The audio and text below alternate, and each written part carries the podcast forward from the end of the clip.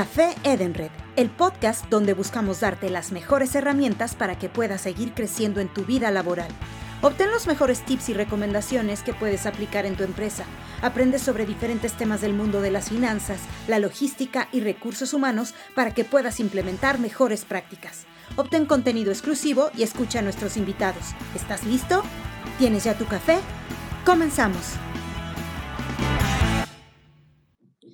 Hola, ¿qué tal a todos? Muy buenos días. Agradecemos nuevamente que nos acompañen en un episodio más de nuestro podcast Café Edenred. Les saluda Victoria Balboa de Edenred México y nos da muchísimo gusto que nos acompañen para hablar de un tema muy interesante, sobre todo de las a las personas y de las empresas que ahorita están viendo cómo va a ser el tema de logística, de viajes, de viajes personales, de viajes de negocio. Y en el episodio de hoy hablaremos sobre los retos de estos viajes de negocio. Y para ello vamos a conversar con Alejandro García. Hola Alejandro, ¿cómo estás? Hola Vicky, muy bien. ¿Y tú? Pues aquí encantado de estar en este podcast. Saludos a, tu auditorio. Eh, pues listo, listo para conversar de este tema que es extraordinario, los retos que vienen en los viajes de negocio. Muchas gracias por la invitación, en red. Gracias a ti, Alex, por haber participado. Quiero comentarles que Alejandro García es director de ventas y oficinas regionales de Corporate Travel Services, lo que es CTS, lo que, los que conocemos. Él cuenta con más de 16 años de experiencia en la industria turística y Alejandro ha desempeñado funciones orientadas a generar estrategias comerciales de desarrollo y de retención de clientes, así como la consolidación y mantenimiento de las alianzas y partnerships internacionales, tanto en Aeroméxico como CTS. Y Alex es actualmente líder de los equipos de prospección de mm, CTS Travel Management Company, que maneja más de 300 millones de dólares de ventas anuales. Eh, obviamente tienen clientes corporativos y todos los que nos están escuchando, bueno, creo que este es un tema que, va a ser de, mucho interés. Eh, Alex, empecemos porque sabemos que de todo lo que ha pasado ahorita con el tema de pandemia, con el tema de COVID, pues muchas de las industrias han sido afectadas, pero sabemos que una de las industrias más afectadas principalmente fue tanto turismo de placer como turismo de negocios. Entonces, em, sabemos que hubo caídas, sabemos que hubo cambios. Coméntanos, ¿qué, qué, pasó en esta industria? Muy interesante, Creo que, que vino a cambiar no solamente todo, todo el mundo, pero esta industria que, históricamente eh, eh, somos de las más resilientes, ¿sabes? Eh, hemos sufrido varios impactos a lo largo de la historia, pero, pero siempre nos levantamos. Yo creo que el turismo y turismo de negocios somos una empresa extremadamente creativa en el que, en cada, cada movimiento que, que, da el mundo, pues nos vamos adaptando. En, en esta parte de la pandemia, pues, realmente creo que nadie nos lo esperábamos te puedo decir que inclusive hubo un momento que, toda la aviación cayó prácticamente un 95%. El 98% de los países tenían restricciones de viaje. Te estoy hablando de un marzo, de, un abril, cuando todavía esto era, era muy joven y no, no sabíamos por dónde iba a venir una recuperación o, las estrategias. Este, de hecho, la, Organización Mundial del Turismo este, llegó a marcar que el 90% de los viajes de, los, de los países que conforman esta organización tenían restricciones de viaje. Prácticamente muchos cerraron sus fronteras. Creo que aquí en México estuvimos muy este, abiertos o muy laxos de controles fuertes, porque realmente nunca se cerraron las fronteras, nunca se detuvieron los viajes. Evidentemente las frecuencias, las rutas disminuyeron prácticamente en un 90%. Entonces, realmente el impacto al turismo fue monumental. Este, vimos hoteles cerrados, muchos países, este, por ejemplo, este, países hermanos en Latinoamérica, cerraron fronteras y aún las tienen cerradas, como, Argentina. Entonces, eh, se pronostica que la pérdida de empleos en el sector turismo sea de millones y millones de, empleados este, que se queden sin trabajo. Simplemente en las aerolíneas este, se pronosticaba y mucha gente diría, ¿cómo van a sobrevivir las aerolíneas? ¿no? Afortunadamente, al día de hoy, la mayoría de las aerolíneas, la inmensa mayoría ha sobrevivido. Este, hay aerolíneas que operaban en Estados Unidos que se sujetaron a, este rescate financiero que se llama Chapter 11, este, que es una reestructura de, que les permite reestructurar deudas, pero finalmente los, los operándose. Simplemente en este mercado de, las aerolíneas, las pérdidas se pronostican en cientos de billones de dólares y que se pierden entre 95 mil y 105 mil empleos en, esta parte. Digo, esperemos, que, esperemos que venga la recuperación, Vicky, pero, pero sí, el impacto ha sido tremendo, tanto en la parte aérea, en la parte hotelera, y recordemos que, que la, la, parte del turismo es una parte muy importante del PIB a nivel nacional, y no solamente somos los trabajadores que estamos en las agencias o en los hoteles o en las aerolíneas, sino son todos estos trabajadores de las empresas que dan servicio a estos proveedores, de las empresas de entretenimiento, de las empresas de los artesanos, de, muchos empleos que dependen del, turismo y del turismo de negocios para, para subsistir. Claro, como tú dices, creo que los meses de marzo, abril fueron los peores. Obviamente todos, incluso Europa empezó y Asia empezaron meses antes, pero, pero esto vino a afectar. Y como tú dices, todos tuvimos que estar en casa, todos tuvimos que estar encerrados y bueno, obviamente no pensar ni siquiera en viajes, eh, pero ni, ni, siquiera la oficina, ¿no? Que, que estás a, a, media hora de, de, casa. Entonces los viajes de negocio eh, sí tuvieron un, pues una caída bastante fuerte. Eh, y sabemos que, que, estos hoteles estuvieron cerrados, que las aerolíneas eh, pero ¿cómo ves ahora? ¿Cómo ves ahora el, tema de, cómo se van a enfrentar estos nuevos viajes de negocio? Porque yo veo algo, muchas de las empresas obviamente se dieron cuenta que, que a veces no es tan necesario estar físicamente presente en, un, en una reunión, o, pero hay otros... Eh, otro tipo de, de, industrias que sí o sí tienes que estar ahí y que vas a tener que volver a viajar, ¿no? Eh, ¿Cuáles para ti, ¿cuáles han cambiado los protocolos ahora de viaje o a qué se, está, se va a enfrentar la gente eh, eh, o estos viajeros ahora? Yo creo que estoy totalmente de acuerdo contigo, Vicky, cuando dices que, que habrá industrias o posiciones que van a, van a tener que seguir viajando. Entonces yo creo que este cambio, este, esta evolución, este, la podemos partir en, en, en, dos segmentos. Uno, que son cómo van a reaccionar las empresas las empresas que tienen que seguir viajando. Por ahí nos dice la sabiduría convencional que no podemos vender un millón de dólares por teléfono, ¿no? Este, porque no van a confiar en nosotros, pero bueno, es algo que hemos este, desmentido porque ahorita estamos vendiendo más de un millón de dólares por teléfono, creo que las áreas comerciales de muchas empresas. Pero tenemos que seguir viajando. Entonces las empresas saben que tenemos que seguir viajando. Eh, eh, ahorita lo más importante a nivel empresarial eh, es la parte del cuidado de los viajeros. El famoso duty of care, que es un concepto muy, este, conocido en la industria de, viajes de negocios. El duty of care son todas esas acciones legales, estructurales este, y, de, de, sentido común que hacemos por, por, nuestro personal para cuando están viajando en una comisión ya sea internacional o nacional. Entonces, toda esta estructura del duty of care va a cambiar a nivel de las empresas, el cuidado de los viajeros.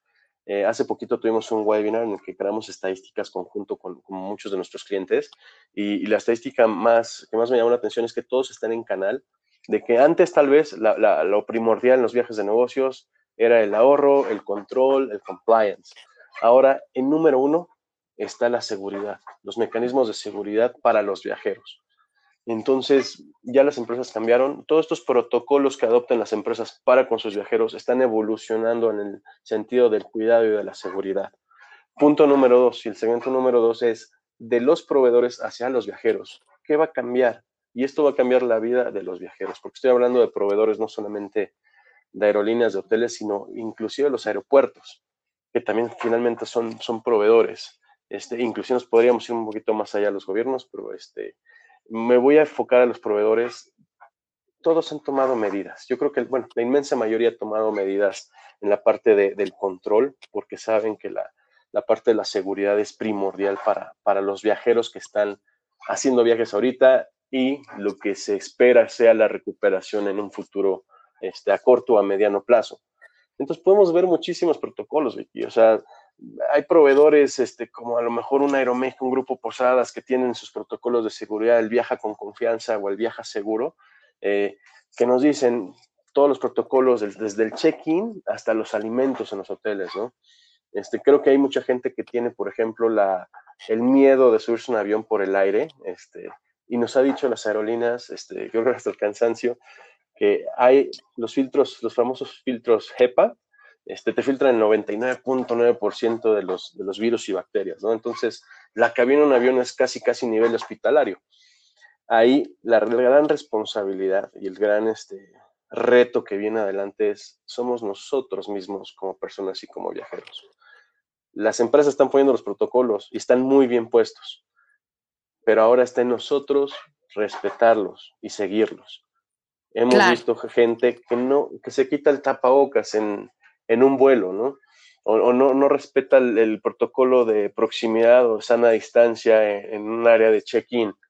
Entonces, realmente los proveedores están poniendo las pilas en ese sentido, en, crear los protocolos. Creo que son muy buenos protocolos. Si tú este, tienes oportunidad pronto de, de volar desde la ICM, este, la realidad, los protocolos de las aerolíneas son muy buenos. Creo que falta un poquito más reforzar la parte de aeropuertos, este, pero los protocolos de las líneas aéreas y de los hoteles hasta el momento son buenos.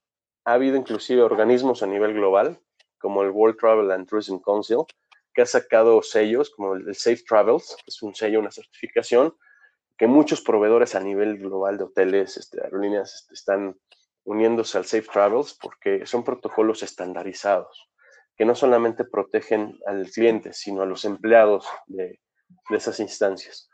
Entonces, el mundo va a cambiar radicalmente para los viajeros. Vamos a tener que ser totalmente respetuosos de esos protocolos, adaptarnos, este, porque es una adaptación este, a tener tus productos de sanitización, este, a tu mascarilla, este, a respetar esos protocolos que hay en los hoteles que pueden ser diferentes de un hotel a otro.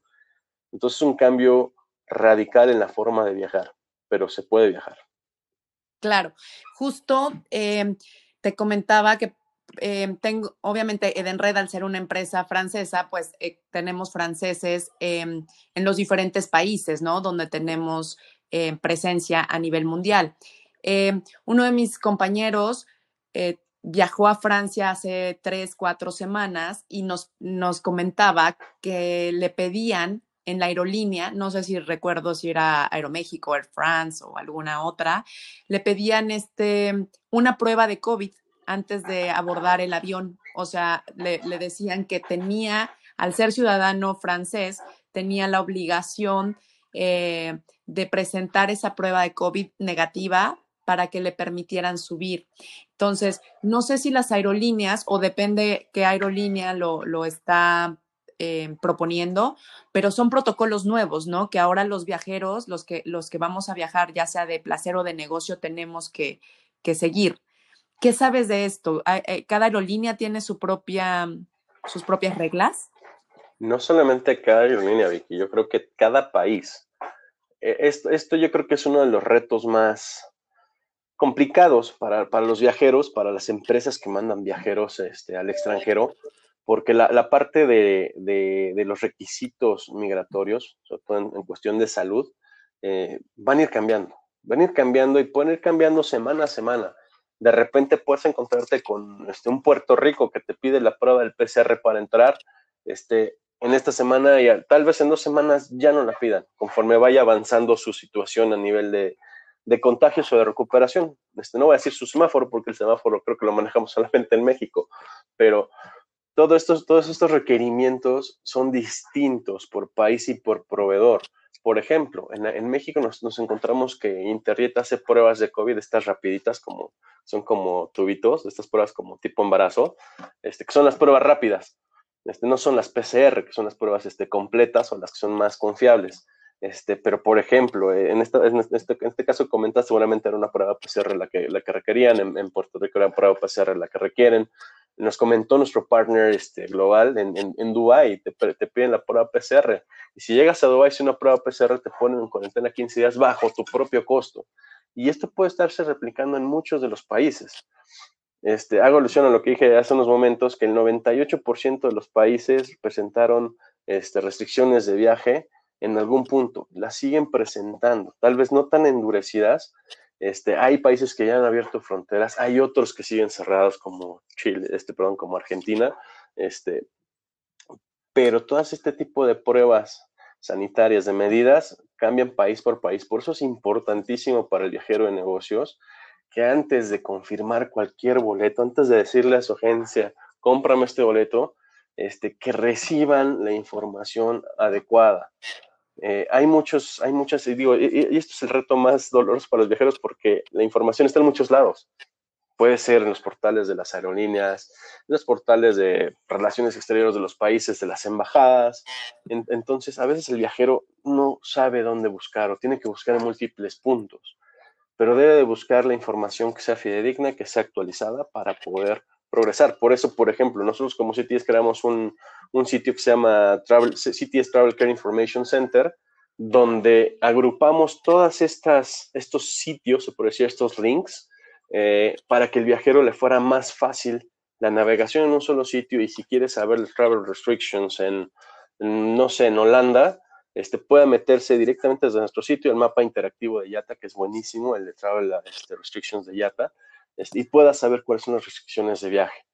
Entonces, la información hoy más que nunca vi que se vuelve importantísima para estos advisories, porque sí, como lo dices, como pasó este en esta, cuando pasó tu colega en esta, esta vez en Francia, puede pasar mañana este, a alguien volando a cualquier otro país, porque son diferentes por país y por proveedor.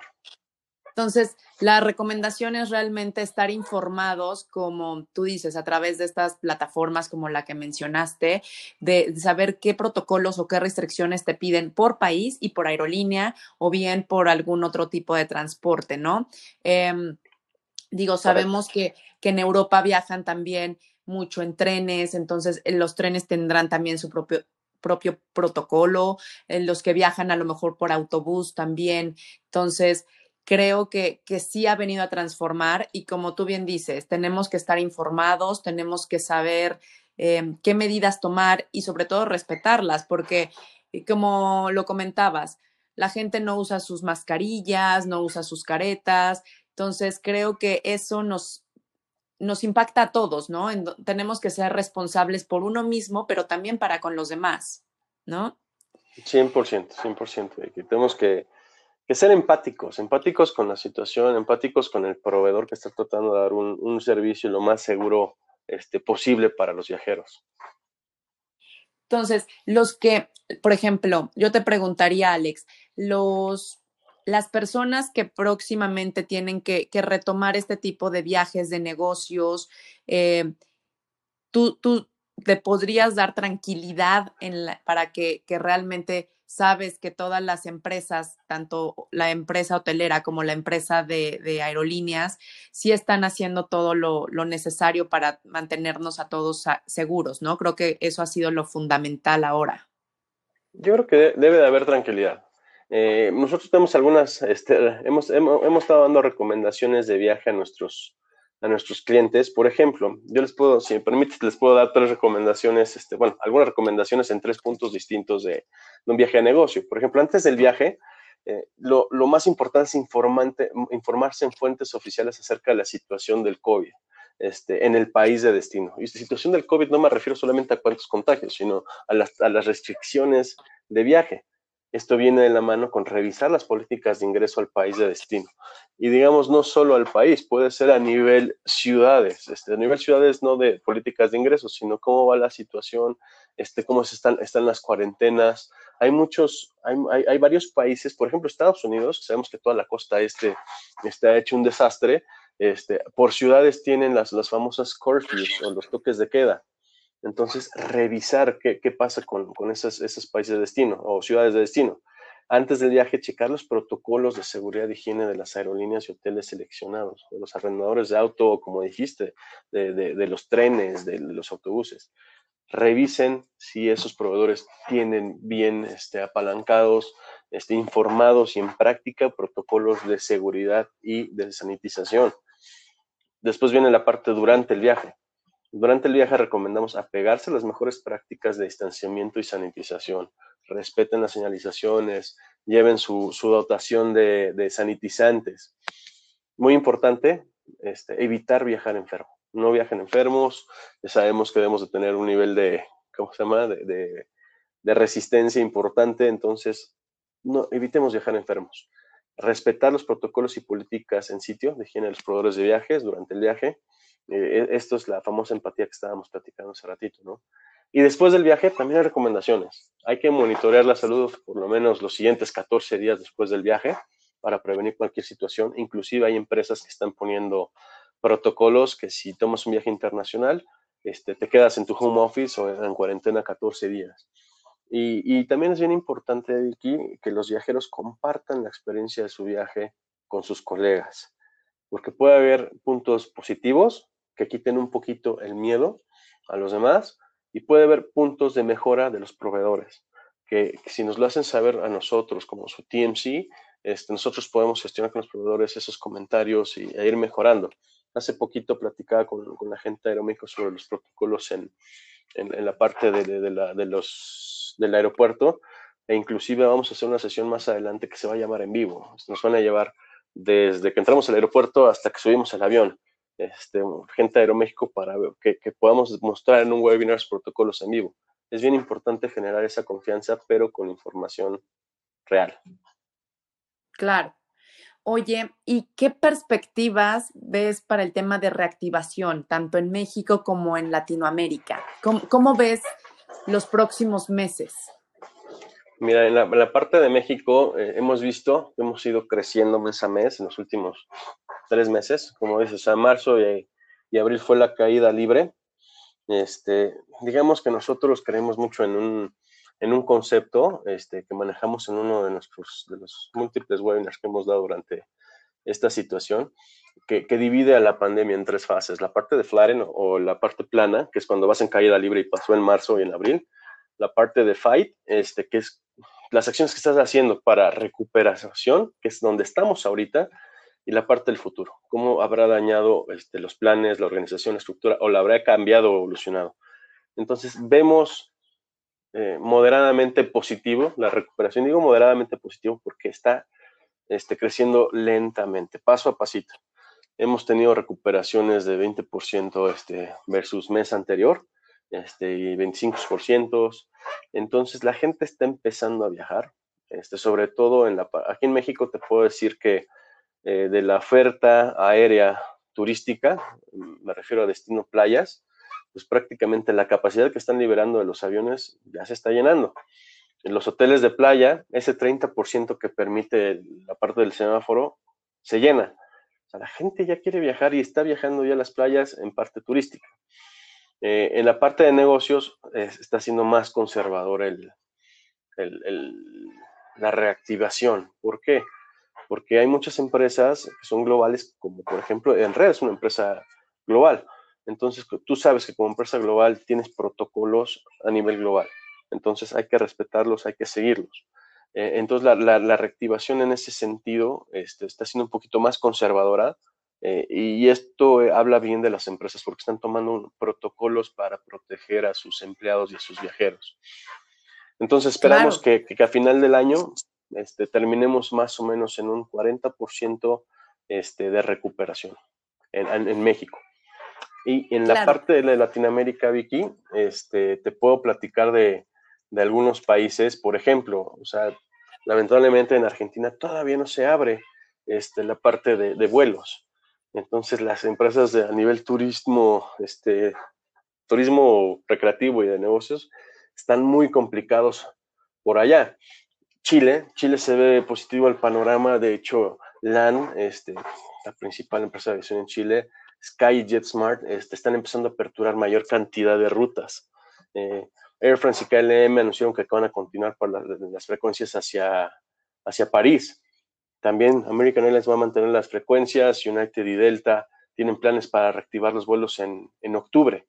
Entonces se ve, se ve positivo, por ejemplo, en un, en un Chile. En un Venezuela tienen pocas expectativas de reactivación en septiembre, entonces se está moviendo otra vez hacia, hacia octubre.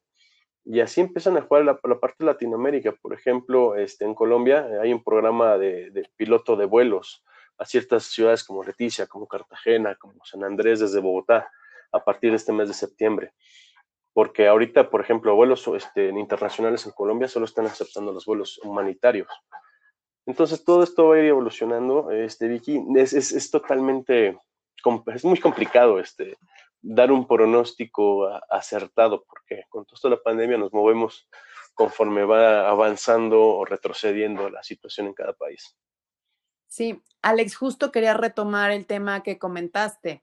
Em, tú decías, bueno, ahorita los viajes de personales, pues eh, se están reactivando. Y como bien dices, las personas o las empresas que, que todavía no reactivan viajes de negocio es porque están cuidando a sus colaboradores, ¿no? No, no, no los van a poner en riesgo mientras saben que las fronteras están cerradas o que podrían tener cierto, pues sí, ciertos riesgos al viajar.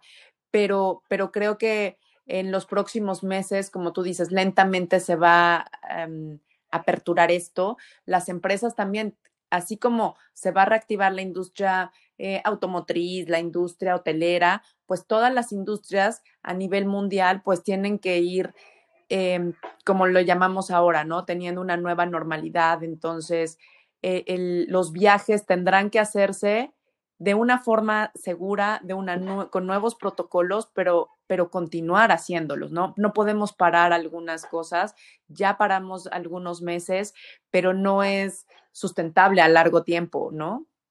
No, no va a ser sustentable. Este, definitivamente las economías se tienen que, que reactivar la parte del turismo y turismo de negocio es una parte muy importante del PIB, por lo menos en México. Entonces tiene que haber una, reactivación y tenemos ahora sí que todos que apoquinar esa reactivación respetando los protocolos.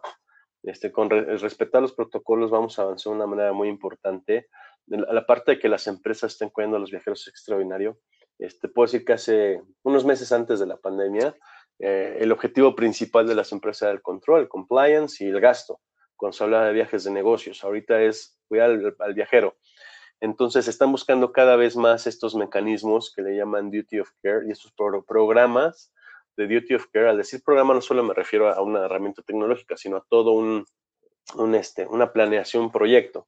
Por ejemplo, nosotros tenemos un programa que se llama este, CTS Care, este, que es un programa de localización de viajeros, de alertas de viaje, o sea, te alerta si hubo una situación política este, que pueda tener este, manifestaciones, cualquier, cualquier cuestión que pueda poner en riesgo un viajero, la avisa a la empresa y el mismo programa te permite localización.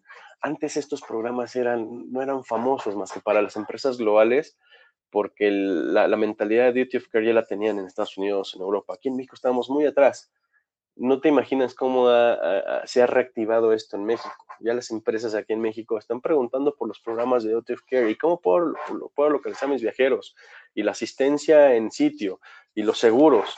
Este, es todo lo que, lo que signifique cuidar de la integridad, del bienestar del viajero, ya se ha vuelto un, este, un elemento principal para las empresas cuando hablamos de viajes de negocios. Claro. Pues este tema ha sido muy interesante, Alex. La verdad es que em, lentamente se va a ir reactivando, como tú dices, los viajes de negocio. Nosotros en Edenred, pues justo tenemos soluciones empresariales para, para este tipo de, viajes, donde con una tarjeta puedes em, hacer el antes, durante y el después del viaje, desde la reservación, los gastos que se hacen cuando estás viajando y luego al momento de la comprobación. Entonces, pues esperamos que tanto esta industria eh, vuelva a repuntar en los próximos meses, eh, esperando que ya con mejorando en, en todos los aspectos a nivel global, pues, pues podamos volver a viajar y viajar seguros, porque creo que, que a muchos de los que, que trabajamos independientemente, los viajes de negocio sí son también una forma de aprender, una forma de, conocer también em, nuevas experiencias y, el, que ahorita lo tengamos restringido, pues también nos frena un poco esto, ¿no? Y no hablemos de, los viajes de placer, que, que, a todos los que nos gusta viajar, pues ahorita pues estamos en casa sin poder hacerlo. Ojalá ya lo podamos hacer tomando todas las medidas necesarias. Totalmente de acuerdo, Vicky. Las maletas están muy tristes, ya hay que empezar a hacer maletas para, para viajar. Solamente ya sé, las mías sufren, las mías están sufriendo. Pues ya empezarlas a llenar, Vicky. No, no, no queda otra más que respetar, este, confiar en los protocolos de seguridad, cuidarnos, eh, pero este, sin lugar a dudas, vamos a, y, y, nuestra campaña hace unos meses se ha volveremos a viajar. Entonces, es una realidad, ya se puede volver a viajar. Eh, y muchas gracias nuevamente, Vicky, por la, por la invitación. Este, Eden Red y, CTS hemos hecho muy buenas cosas juntos. Creo que vamos a seguir haciéndolas. Y, y solamente dejarles mi, mi, LinkedIn, Alex García B, en LinkedIn, este, por cualquier duda que tenga este, la audiencia, con mucho gusto estaré para, para responderlas. Muchísimas gracias, Alex. Efectivamente, eh, CTS, em, hemos trabajado con, con, ustedes durante mucho tiempo y por eso te invitamos, porque creemos que, que tener esta información de, de, primera mano, sobre todo ustedes que están en el área de, de agencias de viaje, que conocen todo esto, sobre cuáles son los protocolos, qué sí hacer, qué no hacer. Eh, nos, nos pareció interesante hacer este episodio del podcast para que todos los que nos están escuchando pues escuchen las recomendaciones, también se las sigan y, vayan tomando confianza de, reactivar estos viajes, tanto personales como empresariales. Y, y, bueno, pues a nosotros nos dio muchísimo gusto que hayas compartido este episodio con nosotros y a todos los que nos escucharon, Em, les agradecemos que, nos escuchen cada semana con un episodio nuevo. Tenemos eh, diferentes speakers y diferentes temas que creemos que es de contenido de alto valor para el mundo empresarial. Em, síganos, en, obviamente, en todas las plataformas de streaming y nos escuchamos en el próximo episodio. Gracias y hasta la próxima. Gracias por habernos acompañado en otro episodio de Café Edenred, conectando empleados, empresas y comercios. Te esperamos en nuestra siguiente misión. Hasta la próxima.